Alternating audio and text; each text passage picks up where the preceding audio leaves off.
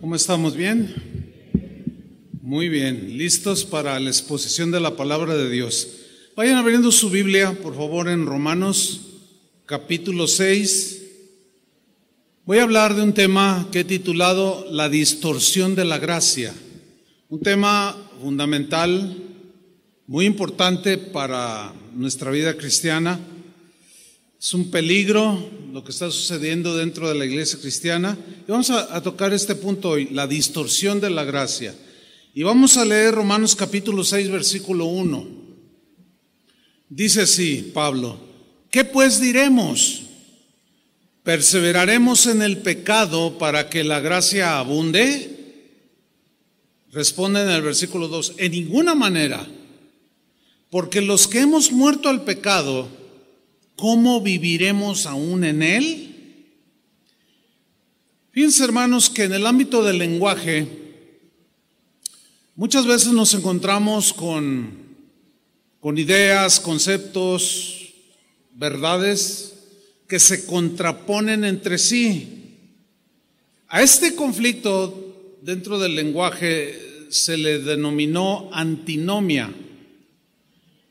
¿Qué es la antinomia? Bueno, es una palabra que viene del griego que está compuesta de dos palabras. Una es anti, que significa contra, y nomos, que significa ley. La antinomia es en sí una contradicción entre dos leyes, por ejemplo, en la, en la física, en la luz la definen como que son partículas y hay un buen número de científicos que avalan esta verdad empírica que es comprobable por la ciencia, pero también resulta que la luz son ondas magnéticas y también un buen número de científicos avalan esta verdad. Entonces nos encontramos con una contradicción. La luz son partículas o son ondas electromagnéticas. ¿Qué son? Bueno, son las dos cosas, la ciencia lo ha comprobado. Pero estas dos verdades se contradicen. Bueno, debo decirles que la Biblia contiene muchas antinomias, o sea, muchas definiciones que son verdad, que son aparente contradicción, porque pues Dios no se contradice, los que nos falta entendimiento, aplicación, estudio, y decimos, aquí Dios está contradiciendo. Y el peligro radica en irnos a un solo lado de la verdad, eso desequilibra la balanza. O si nos vamos al otro lado, desequilibra la balanza. Vamos a leer unos textos y ustedes mismos vamos a hacer como un ejercicio, van a identificar la antinomia en, este pasaje de Gálatas capítulo 6. Va a aparecer en la pantalla, ustedes me siguen, ustedes van a descubrir allí dos cosas que son verdad, dos verdades bíblicas, pero se contradicen, entre comillas. Vamos a verla. Dice Gálatas 6.2, sobrellevad los unos las cargas de los otros y cumplida así la ley de Cristo. Porque el que se cree ser algo no siendo nada a sí mismo se engaña. Así que cada uno someta a prueba su propia obra y entonces tendrá motivo de gloriarse solo respecto de sí mismo y no de otro. Porque cada uno llevará su propia carga. A ver, ¿dónde está la antinomia en estos cuatro versículos? ¿Ya los identificaron? Está en el versículo 2 y en el versículo 5. En el versículo 2 dice, y es una verdad bíblica, sobrellevad las cargas los unos de los otros. Carga aquí se refiere situaciones, problemas, necesidades. Entonces la instrucción de Dios, así como Jesús nos ayuda, como hace un rato ministró a sus hijos, sobrelleva las cargas él mismo de nosotros. Y es un mandamiento para nosotros, es una verdad bíblica. Entonces tú ves a alguien que está desconsolado y vas y lo consuelas, lo animas y dices, voy a estar orando por ti. Y ahí ya tú estás llevando la carga de él, lo está, le estás echando el hombro, sobrellevando la carga de otro que está en necesidad. De esa manera estás cumpliendo la ley de Cristo, que es la ley del amor, que ve por el bien de los demás. Pero luego Pablo en el versículo 5 dice, porque cada uno llevará su propia carga. Entonces, el que no entiende, o que como dijo el apóstol Pedro, que, que dijo, nuestro querido hermano Pablo ha escrito algunas cosas que son difíciles de entender, dijo, las cuales los indoctos, o sea, los no muy diestros en el conocimiento de la Biblia, y los inconstantes, pues desgraciadamente tuercen, cambian su significado para su propia ruina, perdición. Entonces hay un peligro. Fíjense qué cosas. La Biblia es tan de vida como de muerte, produce vida, pero a la vez, si la palabra de Dios no se le estudia con seriedad, hay muchos riesgos, hermanos. Nos podemos salir del camino. Entonces aquí vemos estas dos que son verdades, sobrellevar las unos las cargas de los otros. Entonces, si yo me cargo en el versículo 5, porque cada uno llevará su propia carga, y yo digo, ah, bueno, cada uno, pues sí, cada quien rasquese con sus uñas. Ves una, una persona que está necesidad, necesitada, ora por ella. No, yo no. No, pues que ore él. Además la Biblia dice que cada quien llevará su propia carga. Bueno, esa es verdad, que cada uno llevará su propia situación delante de Dios. ¿Me estoy explicando? Pero también dice que nos podemos echar el hombro, nos podemos echar la mano unos con otros. Entonces, notan que son dos verdades que están en la Biblia y que aparentemente se contradicen? Si lo alcanzaron a ver, respóndanme. Ok, porque eso es muy importante para el desarrollo del tema. Otro ejemplo, la Biblia dice que Dios es amor. ¿Cuántos creen esto? Es una verdad contundente respecto al carácter de Dios. Dios es amor. Pero también la Biblia dice que Dios es fuego consumidor y que da el castigo al que lo merece. Ahora bien, parece que en el carácter de Dios esto es contradictorio. Algunos lo malentienden y se meten en problemas porque dicen, Dios es amor y empiezan a, filosofar sin tomar en cuenta las demás porciones de la Biblia. Empiezan a filosofar y dicen, bueno, si Dios es amor, pues no creo que mande a nadie al infierno. Si Dios es amor, ah, yo no creo que Dios le ponga una disciplina a uno de sus hijos. Yo no creo que Dios castigue a nadie. Y como dijo un, un hermano llegando a esta conclusión en su lógica humana, dijo, bueno, si Dios es amor, ¿qué acaso no podrá perdonar al diablo? Y estamos especulando. Ahora, Dios es amor pero también es fuego consumidor. Aparentemente esos dos atributos de Dios se están contradiciendo. El problema está en que si yo me voy al extremo y nada más me, me envuelvo en que Dios es amor y no fuego consumidor que castiga al culpable, voy a tener definiciones teológicas equivocadas, me voy a meter en problemas, voy a enseñar mal. Lo mismo si me cargo al lado que Dios es fuego consumidor, ay, a todos los va a devorar y a todos los va a mandar el infierno. ¿Dónde está el amor de Dios que demostró en la cruz? Ese es otro ejemplo de una antinomia en la Biblia. Otro ejemplo. Dios es rey, Jesús es rey de reyes. Un rey legisla, da leyes, gobierna y al que violenta sus leyes merece un castigo, ¿no es cierto? Bueno, Jesús también es juez, es rey y es juez. Y en nuestra mente humana decimos, no, pero nadie puede ser eh, juez y parte. Bueno, en el caso de los seres humanos, no, pero en el caso de Jesús, Él es rey, pero también es juez. Él dio su palabra, la cual al ser violada, de pronto Él aparece como el juez. En el día del juicio, Él será el que juzgue las acciones de las personas. Él es juez. Entonces, ¿Qué es pues? ¿Es amor o no? Porque al momento de hacer juicio dice, no, no, ¿por qué? No, Dios no hace juicios. ¿Dónde dice que no? Al contrario, dice muchas veces que sí, envió Dios juicios a la tierra. El juicio de Sodoma y Gomorra, el diluvio, entonces fueron, fueron juicios. Dios juzgó a los seres humanos. Entonces no es amor, no entiendo. Pues pídele al Señor que te, que te dé ese equilibrio. Hace unos días murió un hermano muy querido dentro del ambiente cristiano musical. Un hermano, seguramente ustedes están enterados. Yo tuve algunas veces ocasión de platicar con él, me pedía consejos, etcétera. Y eh, él eh, le dio un cáncer en el páncreas. Y lo normal es que se ora por él, ¿no? Señor, es un milagro. Pero luego em, eh, hicieron algunas reuniones donde algunos hermanos oraban con muy buena intención y desean cosas como, yo decreto tu sanidad.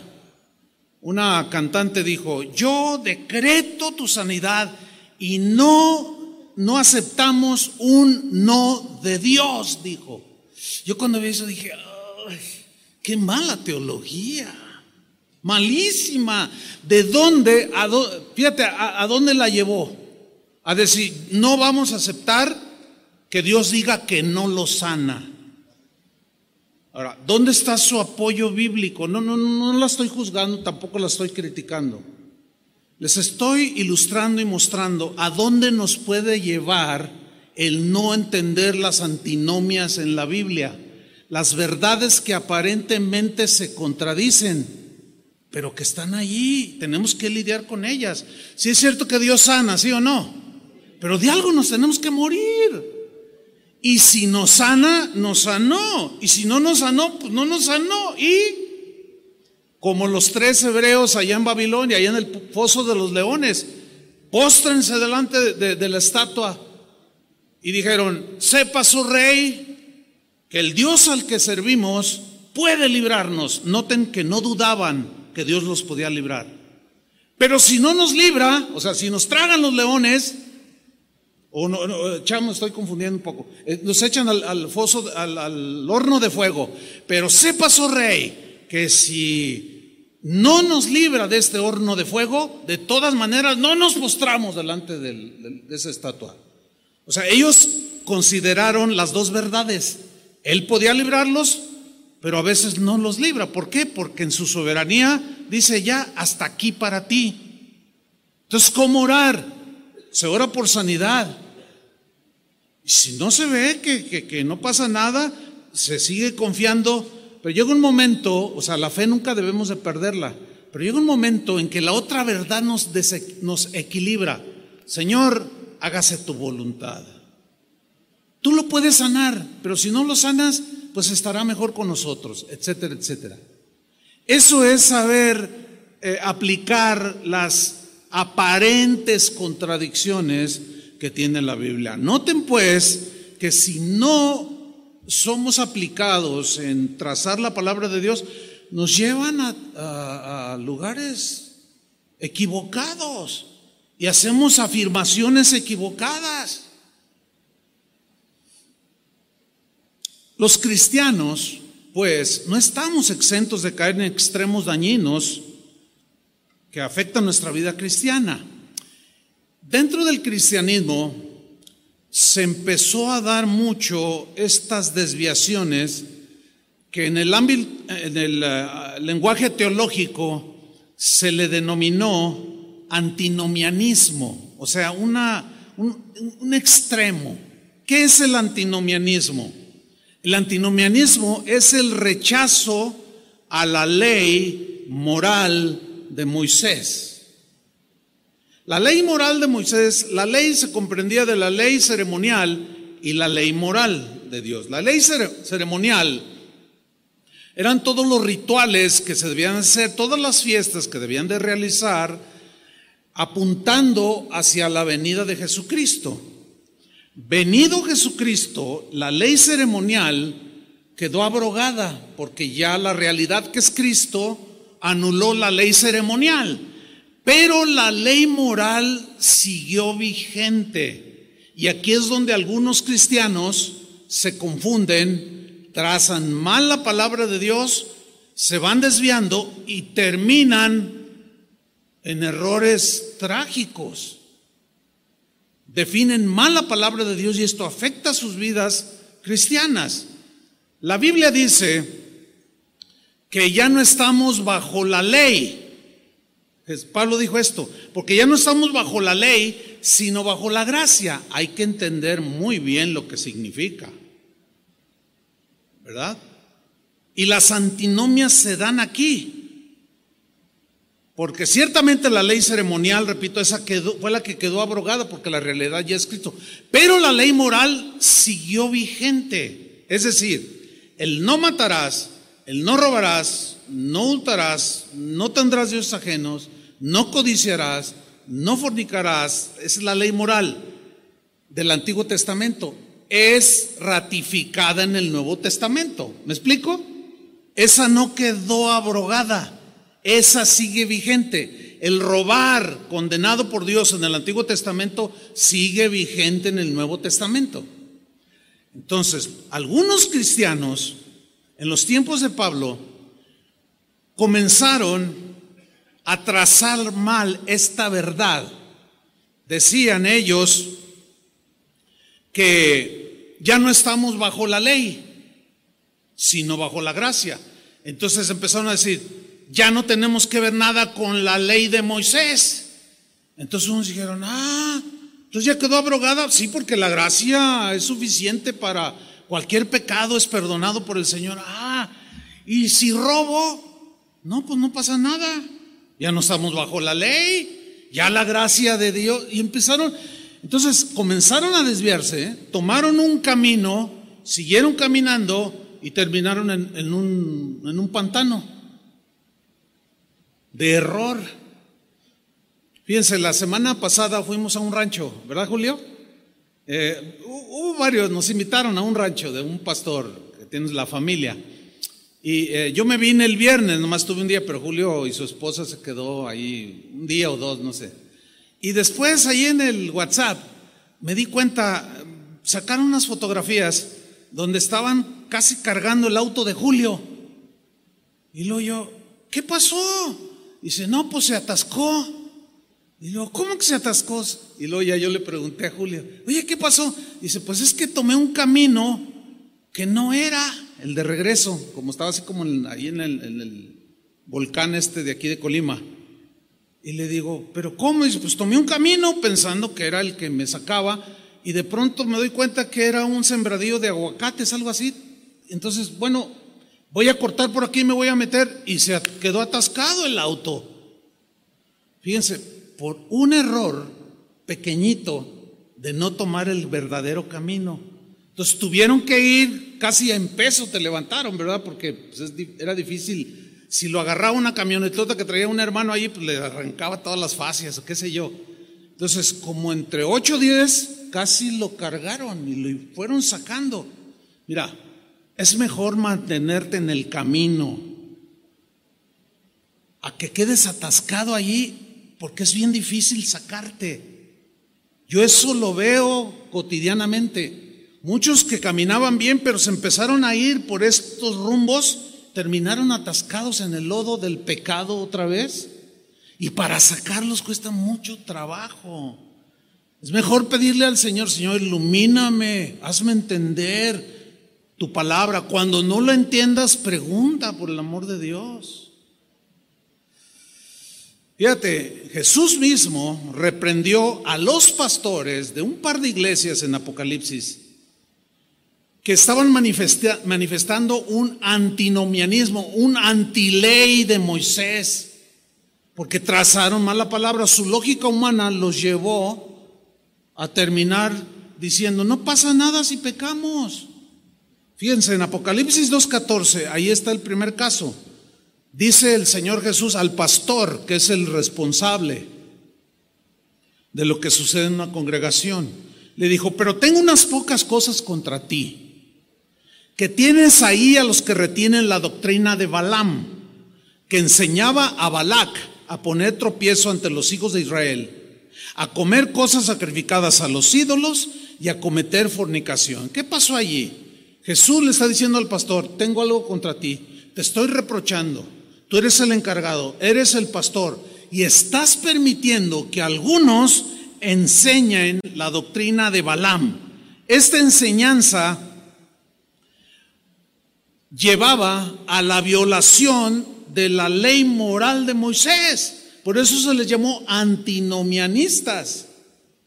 Porque decían, ya no estamos bajo la ley de Moisés, estamos bajo la ley de Dios, la, ley de Jesús, la ley del amor, la gracia, estamos bajo esa ley de la gracia. Entonces llegaban a, a una terminación que los, que los afectó. Entonces algunos cristianos comenzaron a vivir la vida pecaminosa que tenían antes y el pastor no hacía nada. Quizás porque el pastor empezó a conciliar con algunas de esas ideas, malas interpretaciones. La doctrina de Balaam, que Jesús le reprochó al pastor, en síntesis, se presenta muy sutilmente.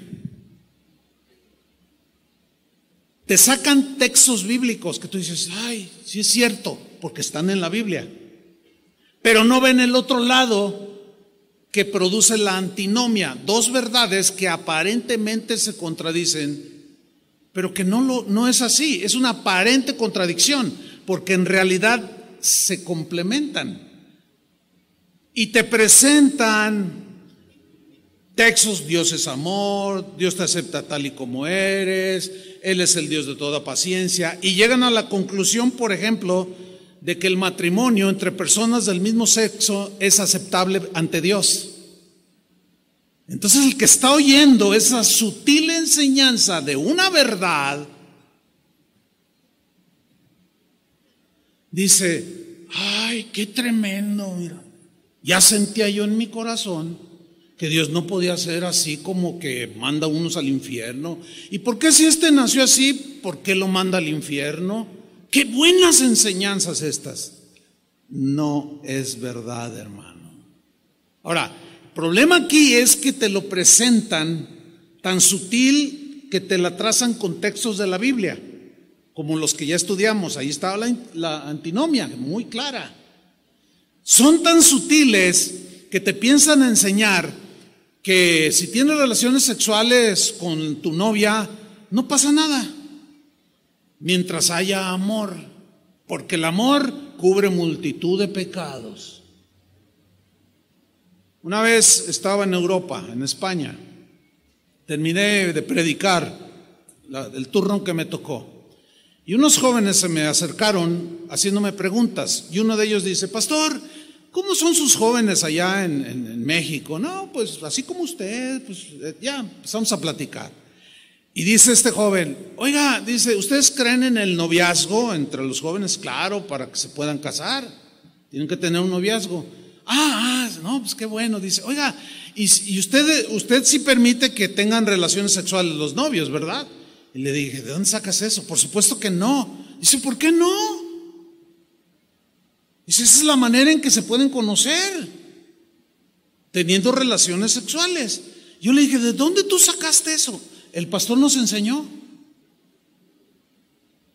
Líbreme el Señor de enseñar una cosa así. Esos son los antinomianistas. Porque en el nombre del amor transgreden los otros principios. Un joven aquí, de este lado, a mi izquierda, una vez se subió a hablar conmigo y yo lo veía bien impaciente así y me miraba. Y dije, bueno, pues estaba hablando con una persona. Cuando le tocó el turno, me dice, oiga, pastor, ¿sabe qué? No me gusta cómo predica.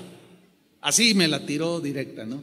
Dije, ah, bueno, pues no soy monedita de oro. Eso yo lo sé. Dice, no, no, dice, la verdad, mire, no, no me gusta como, como usted enseña, porque eh, usted enseña, es que Dios es un Dios bipolar, dijo, y mejor ya me voy de esta congregación. Y pues, le digo, no, no, a ver, bájale, bájale, porque ya estás ofendiendo a Dios. ¿Cómo que Dios está bipolar? Pues a qué Dios se le ocurre hacer lo que, lo que supuestamente hizo. A ver, respóndame esto. A ver, dime. Dios nos puso los impulsos sexuales? A ver, ¿qué le contestarían ustedes?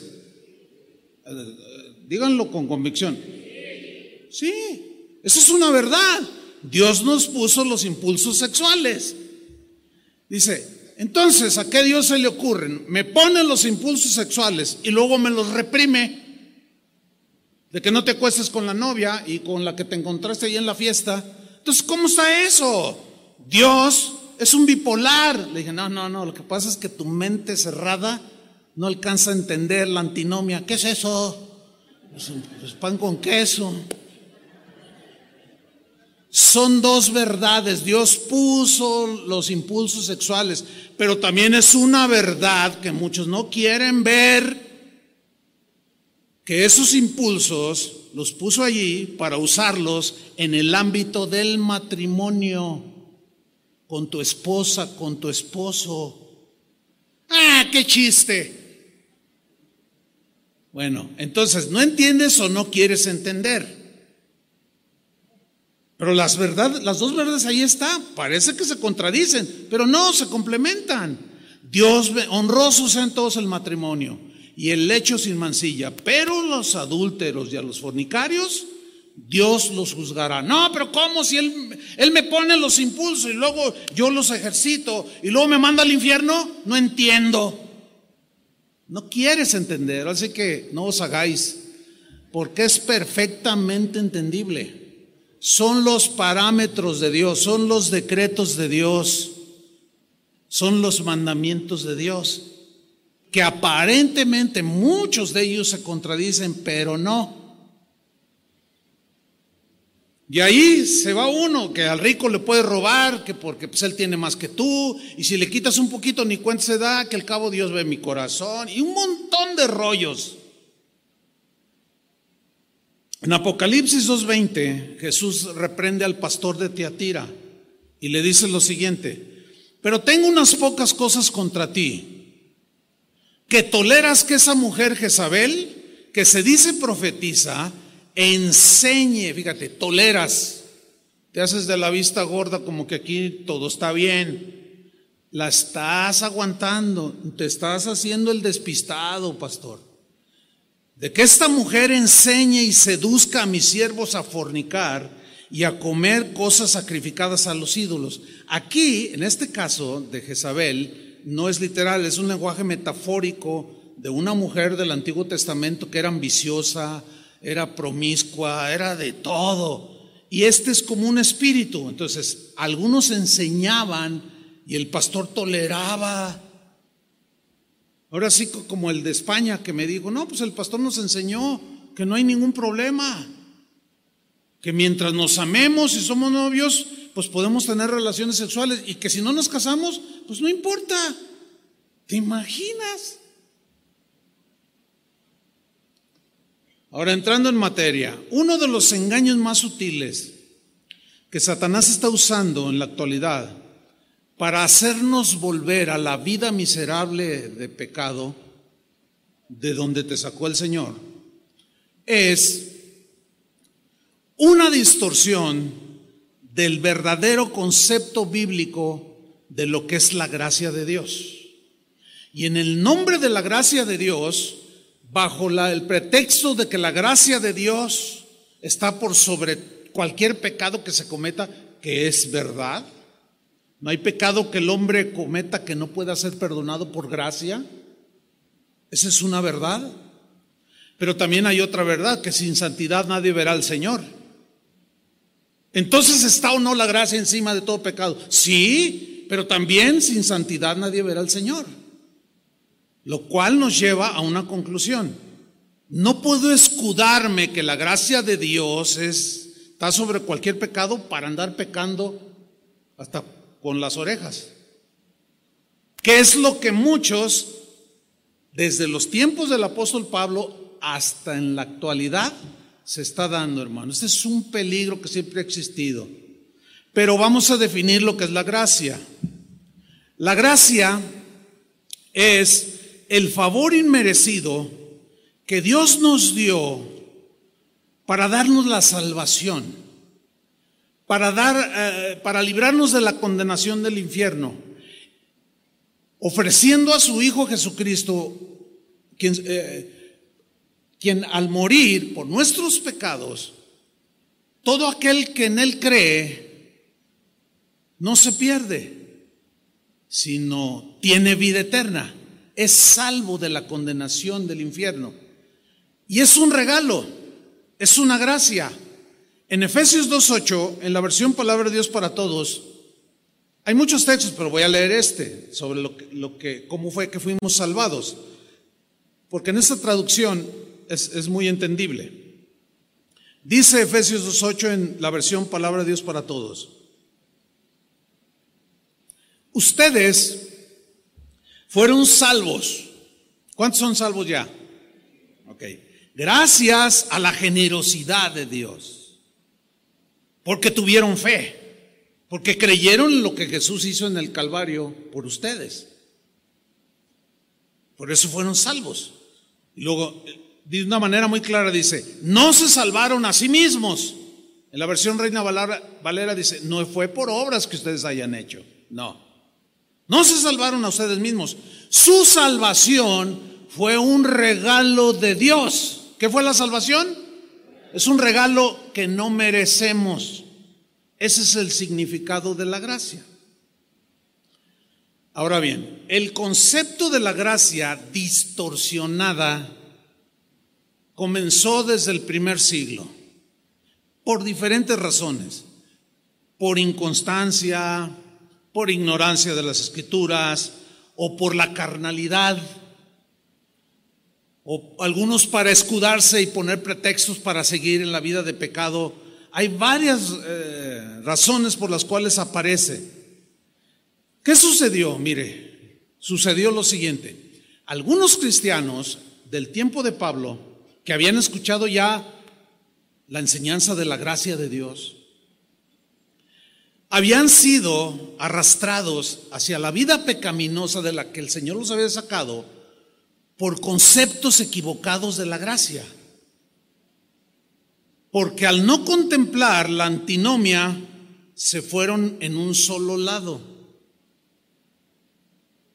Erróneamente pensaron o llegaron a la conclusión, se fueron desviando poco a poco, terminaron atascados en el fango, porque empezaron a pensar en su lógica humana, a ver, a ver, a ver, a ver. Cuando sobreabundó el, cuando abundó el pecado, sobreabundó la gracia. Ay, eso significa que que no hay pecado que cometamos que la gracia de Dios no pueda perdonar. Sí, eso es verdad, y es una verdad. Entonces llegaron a, en su lógica dijeron, ah, entonces lo que yo haga, pues no me afecta, ¿verdad? Porque pues, ya está bajo la gracia de Dios, bajo la sangre de Cristo. Pues no, no afecta. Y llegaron a enlodarse una vez más estaban argumentando una verdad bíblica sobre la gracia, pero ignoraron otra verdad que habla que sin santidad nadie verá al Señor, que nuestro fruto es la santificación. Y eso dañó mucho la vida de los primeros cristianos. Vamos a Romanos 5:20. Pablo les explica lo que ellos habían oído en el, mensaje, pero ahora por medio de una carta y les explica lo mal que entendieron. Dice en Romanos 5:20, pero la ley, dice, dice Pablo, o sea, de Moisés. Y aquí se refiere a la ley moral. ¿Por qué? Síganme con mucha atención. Pero la ley se introdujo para que el pecado abundase. Mas cuando el pecado abundó, sobreabundó la gracia. Ok, es un texto difícil. Hay que leerse en todo el contexto. Pero por falta de tiempo vamos a leer algo del contexto, pero déjeme explicarle este versículo, que es una de las verdades más extraordinarias de la Biblia. La ley fue dada por Moisés. La ley decía, no matarás, no robarás, no dirás falso testimonio. La ley moral. Ok. Pablo mismo en la carta a los romanos dice, si la ley no dijera no robarás, yo ni cuenta me doy que era pecado. Si la ley no hubiera dicho no matarás, yo no me doy cuenta y pues me sigo descabechando dos, tres por allí. Y no, tengo, no, no siento nada, no me pasa nada, porque ignoro que es un pecado. Pero cuando vino la ley y dijo, no robarás, entonces me di cuenta que era un ladrón, porque fue una ley dada por Dios. Y es la ley moral. Entonces cuando, cuando vi en la ley que decía no codiciarás, me di cuenta que era bien codicioso. Cuando vino la ley y yo la leí y me enteré y me explicaron, estoy parafraseando a Pablo, ¿eh? No adulterarás, santo Dios, yo qué sabía. Si aquella se me ofreció, pues a quién le dan pan que llore. Pero como Dios dice, no adulterarás, entonces resulta que soy adúltero, mentiroso, un falso, calumniador, robo, mato. Uh, me cubrió el pecado, me atasqué en el pecado. Cuando el pecado abundó, vino el tiempo de la gracia cuando aparece Jesús. Me di cuenta que era pecaminoso, pero la gracia de Dios sobreabundó.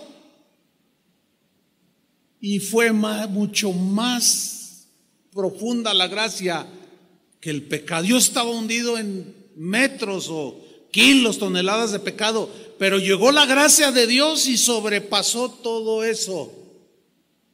Esa es una verdad impresionante, hermano, en la Biblia. ¿Qué había sucedido? Entendieron mal.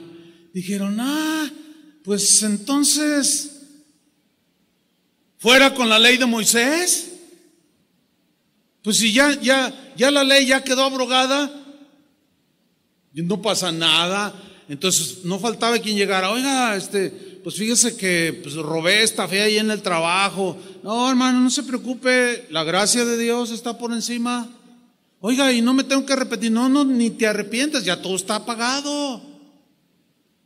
Entonces puedo seguir pecando. Bueno, no lo digas así, porque pues somos débiles. Y dicen muchas verdades pero nunca enfrentan la antinomia, o sea, el otro lado de la verdad, porque dice, no, es que esto contradice y no logran asimilar el mensaje. Algunas expresiones que identifican a estas personas en la actualidad que siguen la doctrina de Balaam y de Jezabel son expresiones como estas, escuchen, dicen, somos libres para hacer lo que queramos. Porque tú dices, no, ¿cómo que eres libre para hacer lo que quieras? Sí, porque ya no estamos bajo la ley de Moisés. Estamos bajo la gracia, dicen. Y tú dices, oye, pero eso no, no, claro que sí. Mira, Dios es Dios de toda gracia. Yo les pregunto, ¿es verdad eso? Sí. Y no importa lo que hagamos, dicen. Pregunto yo, ¿importa lo que hacemos? Claro, pero ellos dicen que no. Y si tú eres seducido por alguno que antinomianista que piensa así y escucha su enseñanza, hermano, esto es lo peligroso, porque te sacan las verdades bíblicas, pero nunca te dan la antinomia. O sea, la antítesis o qué dice al respecto el otro lado. No te lo dicen y ahí es donde está el peligro. Ahí es donde muchos han terminado muy mal, porque se escudan en un falso concepto de la gracia para seguir pecando. No, porque no estamos bajo la ley, sino bajo la gracia. Algunos muy, muy filosóficamente dicen verdades bíblicas como esta, dicen, cuando creímos en Jesús, Dios perdonó nuestros pecados pasados, presentes y futuros. Miren, hermanos, les voy a decir algo. Esta es una verdad impresionante. A ver, a ver, a ver. Dios perdonó en la cruz del Calvario cuando yo creí aún los pecados futuros. Mire, la respuesta es sí, porque todos están bajo la sangre de Cristo. El problema, ¿sabe dónde radica? En decir, ah, bueno, pues si ya los perdonó, pues ya no pasa nada. Él es Dios de toda gracia. Hace como poquito más de 20 años, hermanos, hubo un escándalo aquí en la ciudad Porque llegaron unos auto, se autodenominaban apóstoles. Eran eh, norteamericanos, unos y otros eran ingleses. La primera noche de esas conferencias, el, uno de los apóstoles, estos mencionados, habló, ellos traían el mensaje de la gracia de Dios. Mira hermano, los primeros 35, 40 minutos del mensaje sobre la gracia fueron espectaculares, hermano. O sea, todos los oyentes, wow, todos están, algunos hasta llorando, ¿Qué, qué, amor de Dios. ¿Cómo? Sin merecerlo, nos perdonó. No, no, no. Dio el concepto bíblico de la gracia. Pero de pronto, hermanos, en el mensaje dice, hermanos, miren, la gracia de Dios es tan profunda, más profunda que el universo. Y no hay nada que no alcance la gracia de Dios. Cualquier pecado que tú cometas queda perdonado por la gracia de Dios. Es más, dijo, yo puedo salir de aquí después de predicar. Y estaba bien informado, porque dijo, irme con las prostitutas, meterme con dos o tres prostitutas de esas de San Juan de Dios y no me pasa nada. Y algunos reaccionaron así, pero otros, ¿por qué? Es una buena pregunta. ¿Por qué? ¿Por qué algunos aplaudieron y dijeron, ay, qué tremendo? Y volvió a, ratificar el supuesto apóstol. Sí, así como lo oyen. Claro, en ese tiempo la mayoría de los pastores en Guadalajara, pues se predicaba el Evangelio, en términos generales, limpio, sano. La mayoría respingamos, no aceptamos esa aseveración, no aceptamos esa desviación otro dijo, no, tú puedes tomar lo que quieras, te puedes emborrachar, incluso, ya todo está perdonado. Entonces los que fueron sacados del alcoholismo, al oír eso, volvieron al alcoholismo. Después de esa conferencia, una, una hermana que yo conocía me la encontré ahí en el centro de la ciudad y le dije, hola, ¿cómo estás? Dice, empieza a llorar, pastor, mi esposo otra vez está en el alcoholismo. Por culpa de esos hijos del diablo, dijo. Con sus enseñanzas del demonio. Le dije, pero tu pastor, ¿qué hizo tu pastor? ¿No les dijo tu pastor? Pues, pues no, dice que, que son hombres de Dios y que qué tremendas enseñanzas. Ah, ahí hay algo ya sospechoso. ¿No le gustará también al pastor darse sus desbalagadas por allí y luego se escuda en la gracia? Fíjense hasta dónde se llega, hermanos. Te voy a decir algo, escúchalo con atención. Cuando te encuentres, porque si no es que ya se encontraron con alguien que tiene estas cosas, vamos a, llamarle cristiano entre comillas, te vas a encontrar tarde o temprano con alguno que te va a querer incitar. Cuando tú te encuentres con algún cristiano que trate de incitarte a hacer todo aquello de lo que Jesús te rescató, que te empiece a insinuar que no pasa nada, que puedes volver a hacer esto, que, que la gracia de Dios es suficiente, que bla, bla, bla, te voy a decir lo siguiente, es contundente. Tienes enfrente de ti mismo a Satanás o a un emisario mensajero de Satanás tratando de seducirte. Ahora bien, ¿por qué algunos aceptan estas enseñanzas? ¿Y por qué otros no les gustan la, como esta enseñanza? Yo puedo entender que aquí, inclusive en este, este auditorio, puede haber gente que se está gozando de escuchar esto. Dicen, ay, esto me está fortaleciendo, me está alimentando. Es como si te estuvieras comiendo un filete.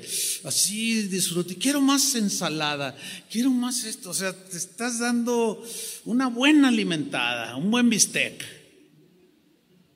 Pero otros lo tienen atorado aquí. No lo pueden tragar. No lo pueden. No, no, esto se me hace muy exagerado. Esto se me hace muy, muy, no, esto es muy legalista. Esto es muy, muy extremoso lo que está diciendo este pastor. Me voy a ir de la iglesia, pero voy a orar. Estoy pensando, más que voy a buscar. No, ni busques. Yo te doy la dirección. Yo te la doy. Aquí hay iglesias así, que tienen salón de fumadores, que te vas a tomar con el pastor, que dicen palabrotas, que tienen fiestas, se emborrachan. No, no pierdan el tiempo. Yo les doy la, se los estoy diciendo en serio, porque algunos yo puedo entender que no les gusta este, este elemento. No les gusta y escuchan a otros que traen otro Jesús, otro evangelio, que te lleva de donde el verdadero Jesús te sacó, y los escuchan y dicen, no, no, aquí sí, aquí sí hay libertad, dicen. Y lo primero que te dicen es, ¿dónde te congregas? No, pues en casa de Dios. No, hombre, ahí son bien legalistas, ahí los tienen todos, les prohíben todo. Pregunta, ¿yo les prohíbo algo? Díganlo fuerte, que se oiga. ¿Yo qué les voy a andar prohibiendo? Yo no les prohíbo nada. No, su pastor no los deja andar en los antros. El nuestro sí nos deja. Entonces tú le respondes, bueno, es que un antro no es un lugar donde un cristiano se edifique. No tengo que estar haciendo nada ahí, pero a mí nadie me prohíbe. Así contéstenles. No, pero que estás bien atado. Mira, acá hay libertad, acá somos libres. Es más, hasta el pastor es bien buena onda y chupa con nosotros. Ustedes dicen, ay pastor, se está pasando, me estoy quedando corto. Si ustedes supieran. Pero de veras, si alguno está interesado en que diga, no, pues aquí no, no, no me gusta, no, este, yo le doy la dirección. Venga al final, las tengo listas aquí. Vas a poder hacer lo que hacía siempre allá.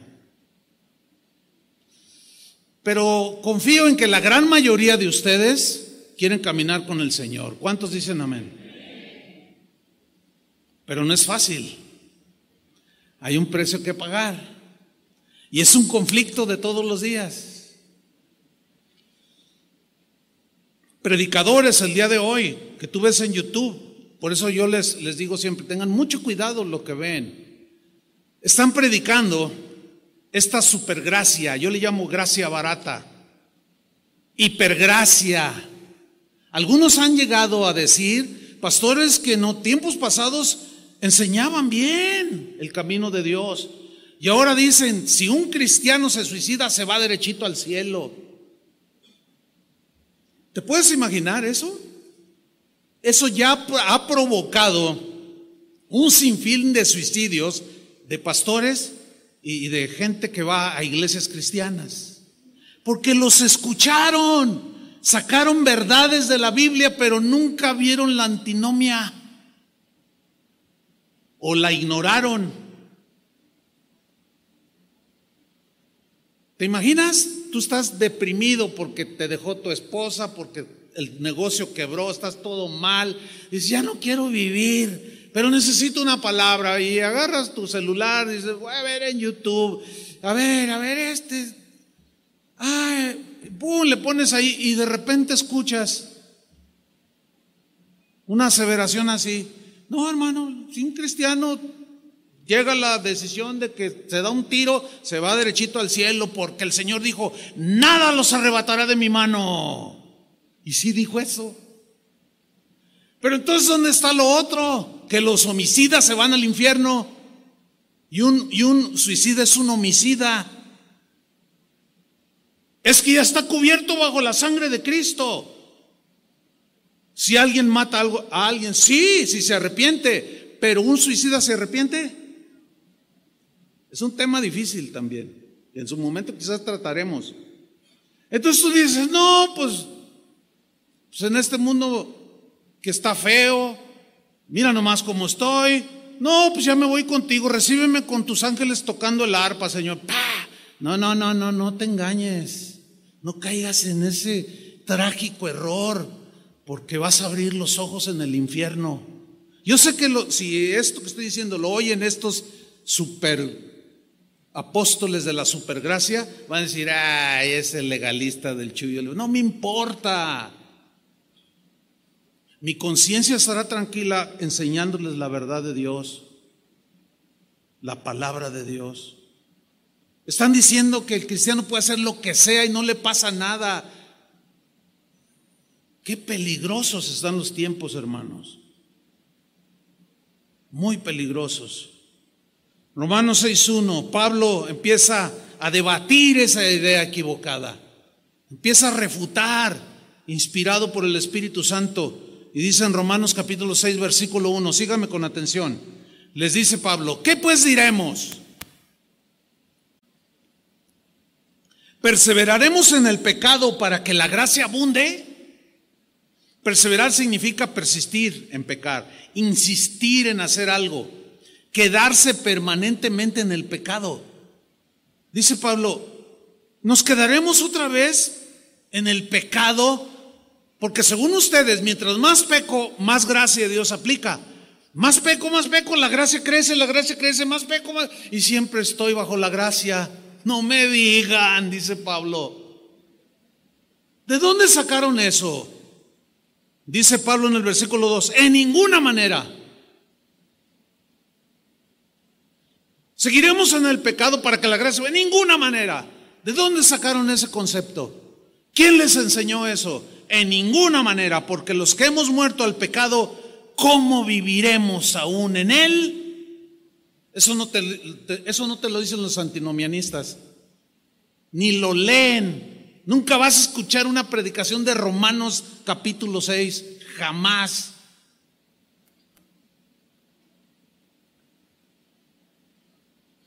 A final del siglo XIX hubo un monje, existió un monje, es muy famoso, ruso, monje, fraile de la iglesia ortodoxa griega que se dividió de la iglesia romana antes de la reforma. Bueno, este monje ruso se llamó Grigori Yefimovich, más conocido como Rasputín. Si quieren saber más de este siniestro personaje que oraba por los enfermos, que hablaba del amor de Dios, pero se acostó con un montón de mujeres, hacía perversiones terribles, todo en nombre de la gracia. Y ya no quiero más mencionarlo porque hasta, hasta me da náuseas. Pero este tipo vivió una vida de excesos. Su argumento era, no estamos bajo la ley, sino bajo la gracia. Le quitó la esposa a uno de los reyes, hizo desastre y medio. Y Pablo dice, ¿seguiremos en el pecado para que la gracia abunde? En ninguna manera, dice. Digan todos fuerte, en ninguna manera. Pero con convicción. Ninguna manera. Mire, esta frase viene de un, de un término griego que es megenoito. Esta palabra que se traduce en ninguna manera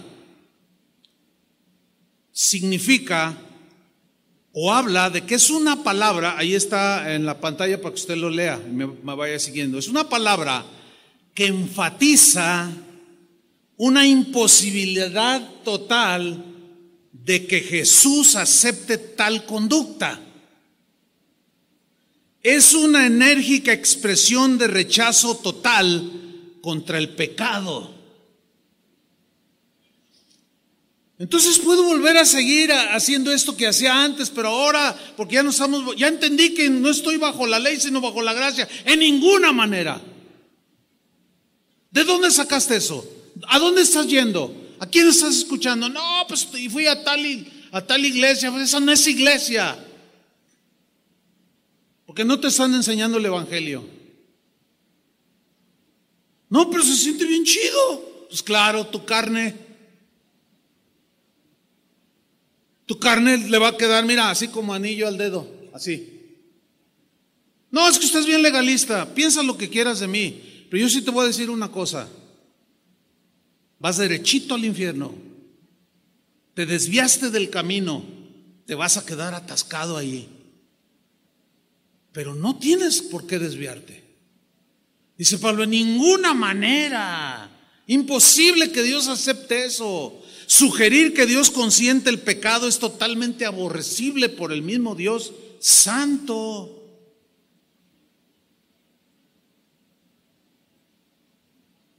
Por lo tanto, Pablo argumenta y con un lenguaje muy contundente, de manera formal, precisa y puntual, rechaza totalmente ese concepto. Y nosotros también lo rechazamos. ¿Cuántos dicen amén? No creemos en eso. Creemos que Dios es amor, pero también es juez. Creemos que Dios es rey, pero también es fuego consumidor. Creemos que también somos débiles y que pecamos, pero también creemos que nos arrepentimos y Él nos perdona. Pero no creemos que porque todo está bajo la gracia de Dios, eso ya es licencia para hacer lo que me da la gana. En eso no creemos. Sigo en el versículo, capítulo 6, versículo 2. Pablo sigue argumentando. Los que hemos muerto al pecado, ¿cómo viviremos a él? En ninguna manera dice, porque los que hemos muerto al pecado, ¿cómo viviremos aún en él? Y Pablo rechaza esa gracia, esa distorsión de la gracia. Vamos a ver un caso en la Biblia para que vean cómo Pablo lo rechazó de manera contundente. Sucedió para variar en la iglesia de los Corintios. Eran muy distintivos ellos. ¿Qué pasó allí? Resulta con que había un matrimonio. Eh, y este hombre se había casado por segunda vez porque quedó viudo. Se casó, tenía su nueva esposa, pero este hombre tenía un hijo.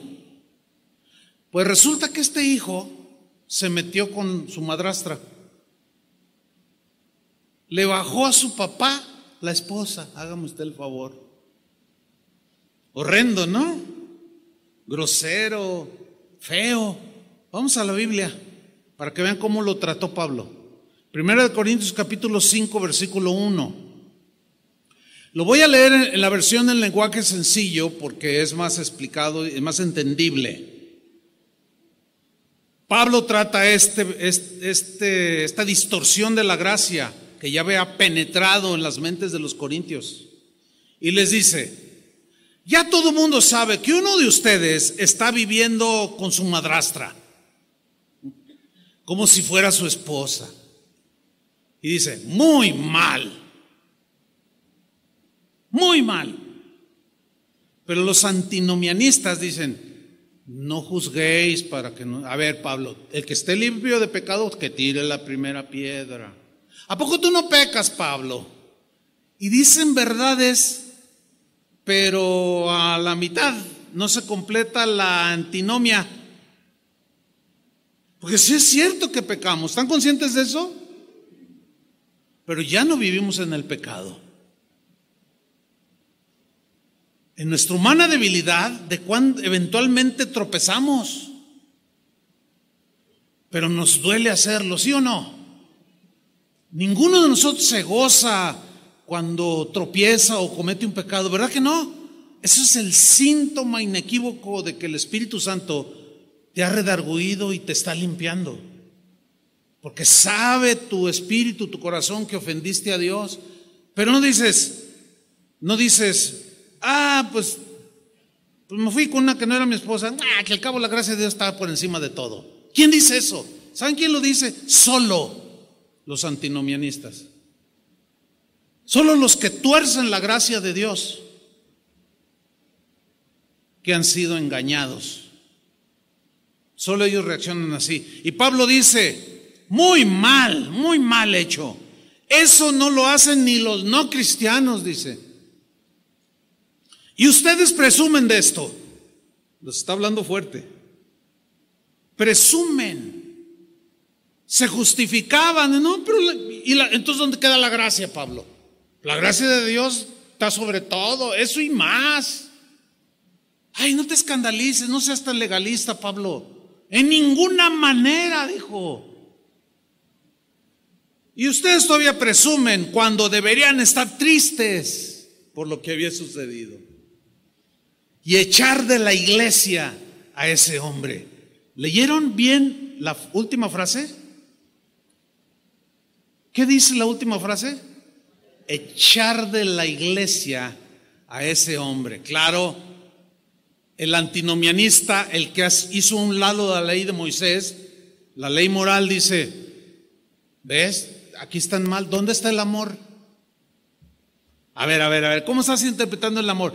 El amor todo lo soporta. El amor todo lo sufre. El amor cubre multitud de pecados. Ese y más, eres un legalista, Pablo. ¿Para qué haces escándalo? Pues le bajó a, su, a, a la esposa de su papá, se la bajó, pero pues la gracia de Dios es más grande que cualquier pecado que cometamos. Eso estaba pasando ahí. Y Pablo dice, no, yo no les enseñé eso. ¿Cómo llegaron a esa conclusión? Porque siempre habrá hombres o mujeres carnales que de manera deliberada o inocentemente son sutilmente engañados y llegan a conclusiones como estas. Dicen, no, no, yo no les enseñé eso. Y les aclara en el versículo 9. Dice, por carta yo os he dicho que no se relacionen con personas inmorales. Por supuesto, dice, no me refería a la gente inmoral de este mundo, del, que estamos rodeados de ellos, ¿no? Dice, ni a los avaros o estafadores o idólatras, yo no me refería a ellos en sí. Dice, en tal caso tendrías que salir de este mundo porque estamos rodeados por todos lados de ese tipo de gente. No, dice, pero en esta carta quiero aclararles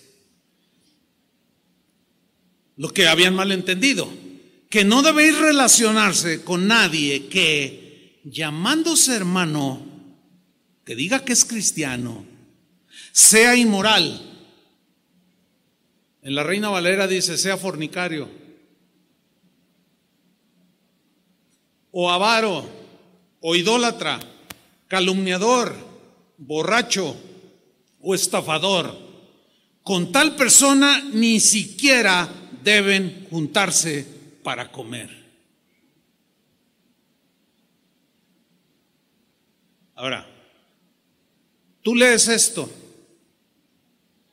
y si te olvidas de que Dios es amor, pues te vas a ir al y a todo mundo vas a mandar al infierno. No, no, es cierto que Dios es amor, pero Dios no tolera la inmoralidad. Entonces, tú, tú, tú quieres guardarte todo eso y como ves a tu alrededor, un montón de gente así, a todos los mandas al infierno. No, no, no, no, no malentiendan, dice Pablo. Yo no me refería a los de afuera porque esos, entonces tenemos que irnos a la luna. No, fíjense bien cómo yo les enseñé que no se junten con ninguno que diga yo soy cristiano, yo soy hijo de Dios y salga con sus rollos de que Puedes adulterar, puedes robar, puedes matar, puedes, que al cabo no estamos bajo la ley de Moisés. Dice, con ese, a esos deben de echarlos de la iglesia. Y no, no, ni siquiera coman con ellos. Suena duro, ¿no? Y claro, el que está del otro lado dice, no, a ver, ¿dónde está el amor que predican? Y aquí es donde yo lo he citado varias veces, aquí es donde nosotros los pastores nos encontramos en un conflicto cotidiano, hermanos. Es tan difícil pastorear, ustedes no se imaginan. Porque como pastores Dios nos reprocha si toleramos semejantes prácticas. Tenemos que, por medio de la predicación, rechazar todas esas maneras de pensar y conductas. Entonces, cuando llega a haber casos de comisión, o sea, que se cometen así, tenemos que actuar. Si no, el Señor nos reprocha. ¿Me están entendiendo? Entonces nosotros, los pastores, tenemos que aplicar la disciplina y en ocasiones tenemos que hasta expulsar de la comunidad de creyentes a algunos como este muchacho. El problema, ¿saben dónde se genera? Que si tú conocías a ese que expulsamos y luego, no, me corrieron, ¿cómo? Sí. ¿Dónde está el amor? Y, tú te enojas con nosotros. Ay, ese, ese pastor, ¿qué se cree? Como si él no pecara. No me creo nada. Yo también tengo errores. O sea, no confundan la gimnasia con la magnesia, en términos coloquiales. Tenemos que ejercer disciplina, si no, el Señor va a decir, tengo algo contra ti, que toleras a esas, que tienen la doctrina de Balaam, esos que actúan como Jezabel, que toleran y permiten de todo. Entonces, al actuar, nos echamos encima a los que no entienden por alguna razón. Es muy difícil, hermano. Y luego al rato sacan en Facebook cada tontería. No, yo iba a casa de oración, pero me di cuenta que quién sabe cuánta cosa. Es muy difícil, hermano, todo esto. Pero vámonos sobre el final. Romanos 6:4. Pablo sigue argumentando. Porque somos sepultados juntamente con Él para muerte por medio del simbolismo del bautismo, que es una simbología a fin de que como Cristo restó de los muertos para, por la gloria del Padre, así también nosotros andemos en vida nueva. Es como si Pablo les preguntara, ¿acaso ya se olvidaron cuando se bautizaron qué significaba el bautismo? ¿Ya se les olvidó que ustedes al creer en Cristo murieron a su vida pecaminosa y ese muerto tuvo que ser enterrado por medio del bautismo y al emerger del agua, el que te bautizaba, era el simbolismo de que vas a resucitar con Cristo para andar en vida nueva. Ya se les olvidó todo eso. ¿De dónde ustedes han sacado de que la gracia es mayor y que pueden seguir haciendo todo lo que ustedes quieren? Mira, a los tesalonicenses que estaban siendo infiltrados por ese antinomianismo o antiley de Moisés, les escribió en la primera carta a Tesalónica, capítulo 4, versículo 3. Ahí aparece en la pantalla para irnos más rápido. Dice 1 Tesalonicenses 4, 3. Pues la voluntad de Dios, la voluntad de Dios es vuestra santificación. Que os apartéis de fornicación. Pues no nos ha llamado Dios a inmundicia, sino a santificación. Más claro no puede ser, hermanos. Si es cierto que la gracia puede perdonar cualquier pecado si nos arrepentimos, es verdad, pero no es licencia para pecar. Porque la voluntad de Dios es que nos apartemos del pecado. Y ese ya es nuestra responsabilidad. Vámonos rápido a Romanos capítulo 6, versículo 6, donde estamos. Voy a leer este texto en la versión Palabra de Dios para todos. Es el mismo pasaje, pero en esta versión.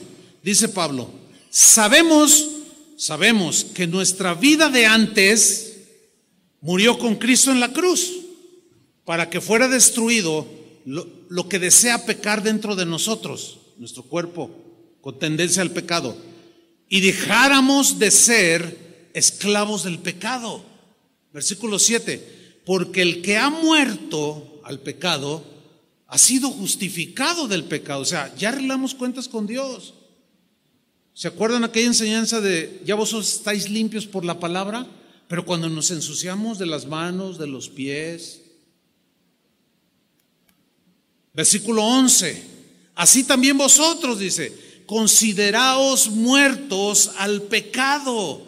Esta palabra consideraos es una afirmación de una verdad, es tener por cierto como de parte de Dios esta verdad de que estamos muertos al pecado.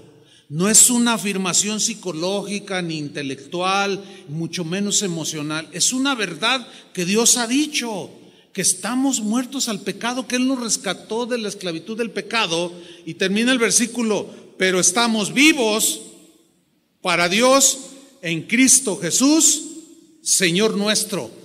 Y remata en el versículo 12, no reine pues el pecado en vuestro cuerpo mortal, de modo que lo obedezcáis en sus concupiscencias. Un joven ayer me decía, es que yo oigo, siento como que alguien me dice, haz esto. ¿Y qué te dice que hagas? Pues puras cosas malas. El otro día me dijo, mata a tu mamá. Le dije, ay, híjole, ¿en qué andas muchacho? Bueno, es que yo, yo, yo venía años aquí, hace años aquí, pero luego me alejé y andaba con homosexuales, andaba con gente bien pervertida, pero ahora ya quiero volver a, los caminos del Señor, dice, pero vienen a mi mente muchas imágenes de cosas que hizo y que vio.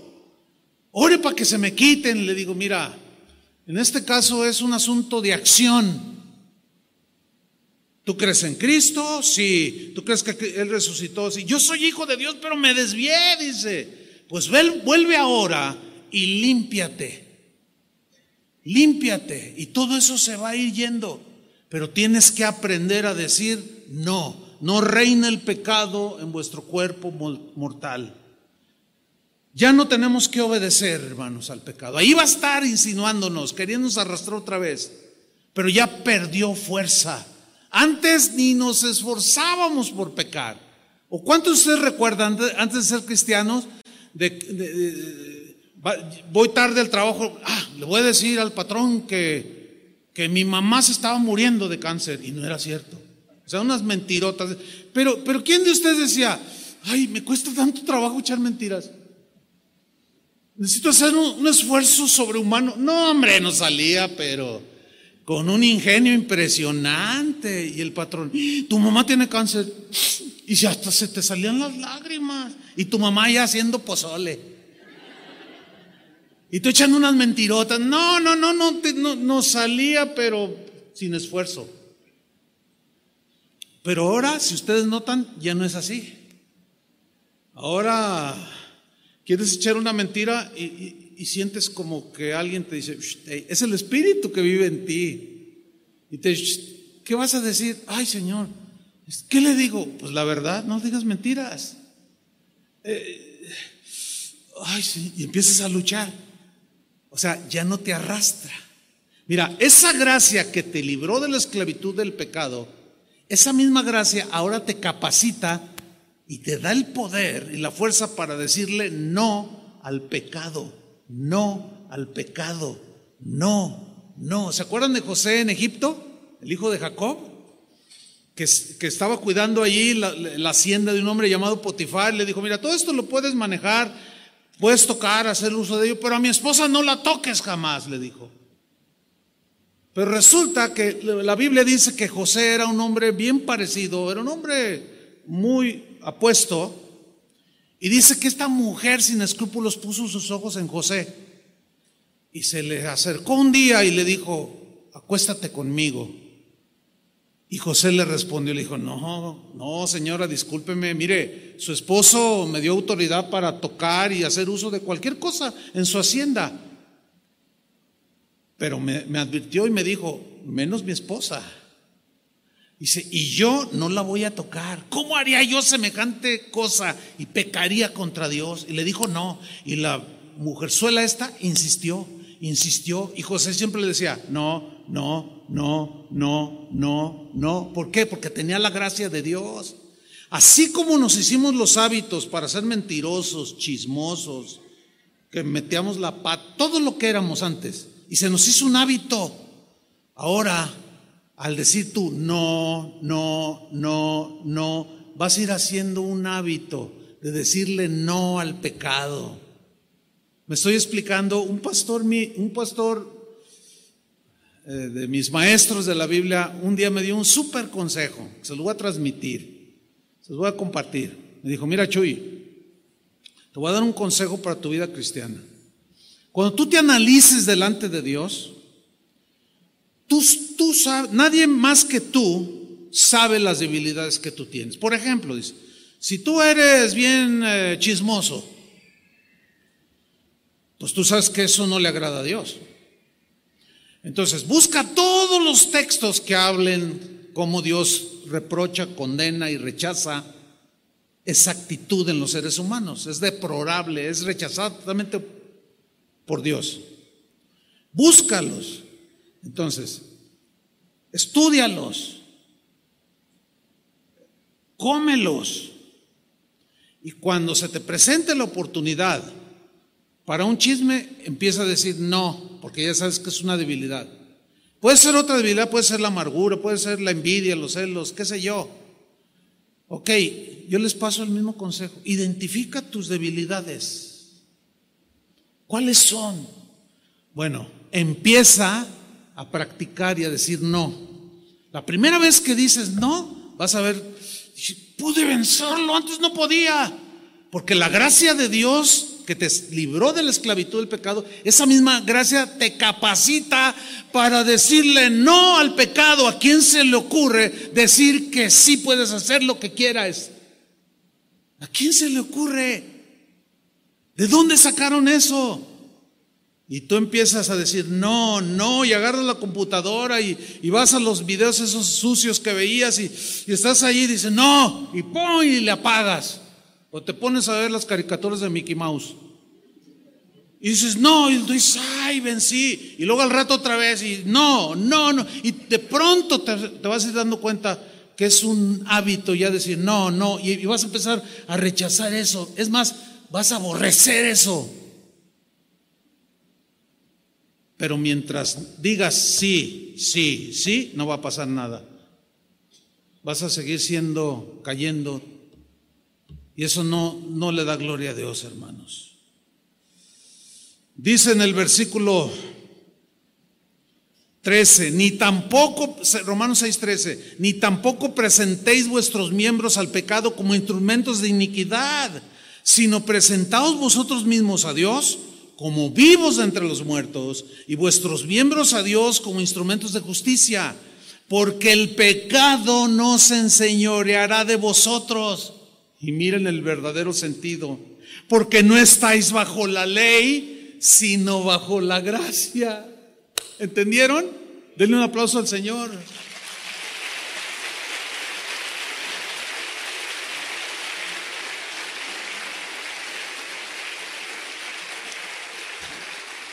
Entonces la verdadera, el verdadero concepto de la gracia es para ya no, que el pecado ya no se enseñoree de nosotros porque no estamos bajo la ley que nos condenaba, sino bajo la gracia que nos capacita para todo. Versículo 15, ¿qué pues? ¿Pecaremos porque no estamos bajo la ley, sino bajo la gracia? En ninguna manera, dice otra vez. Absolutamente no. ¿Cómo? Dice Pablo. El pecado que te debilitó, que te degeneró, que te envileció, que te contaminó, que te hizo llorar, que te volvió rebelde contra Dios, que te esclavizó, el pecado que te trajo miseria, frustración, dolor, desesperación, condenación, muerte. ¿A quién se le ocurre creer que podemos seguir viviendo en el pecado y que Dios lo va a permitir? ¿A quién? Solo en una mente perversa totalmente, escudándose bajo la gracia del Señor. Hermanos, la gracia que abundó y que nos perdonó los pecados no es licencia para pecar. Al contrario, es la capacidad que Dios nos ha dado para someter y decirle no al pecado. Amén. Espero que esta verdad se haga carne en ustedes y los libre del error. Pónganse de pie, hermanos. Vamos a orar.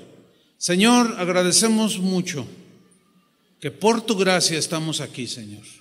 Tu gracia que nos salvó, que perdonó todos nuestros pecados y que ciertamente todo está sumergido bajo la sangre de Cristo. Pero esa verdad, Señor, no debe de ignorar otra verdad. Y aquí es donde aparentemente hay una contradicción, pero no la hay. Porque también dices que nuestro fruto debe ser la santificación. Que tu voluntad, Señor, es nuestra santificación, que nos apartemos de inmundicia. Ayúdanos, Señor, a no desviarnos. Ayúdanos, Señor, a trazar bien tu palabra. Y oramos, Señor, por aquellos que han sido seducidos, que han sido desviados, que ahora están viviendo igual como vivían antes de que Jesús los rescatara. Tu misericordia también es grande, Señor, ciertamente. Eso es otra verdad en tu carácter. Es cierto que eres paciente, Señor.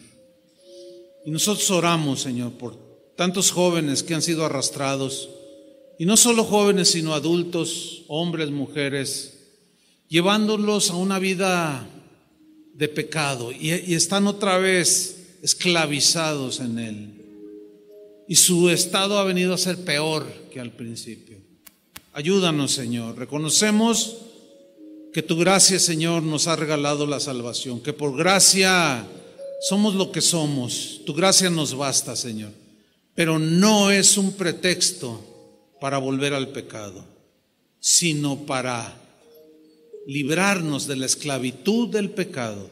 Gracias, Señor, por esa enorme gracia que derramaste por medio de tu Hijo Jesús en esa cruz del Calvario.